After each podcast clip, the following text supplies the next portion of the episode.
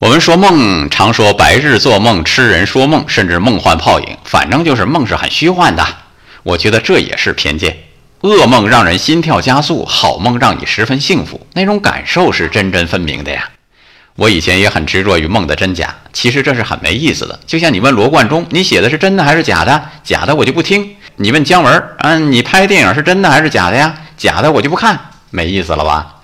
戏可能是假的，感情是真的。梦可能是假的，感受是真的呀。所以鉴定文物的时候会有一个很巧妙的说法：不真。哎，那为什么真的反义词就是假呢？不真和假还有很大距离呢。所以当我们说人生如梦的时候，并不意味着梦醒了就完了，还有梦想成真的一天嘛。甚至是当你做梦的时候，已然是真的经历过了，也说不准。所以我说一句话：人生最美好的就是花雨满天，缤纷入梦啊。爱生活，高能量。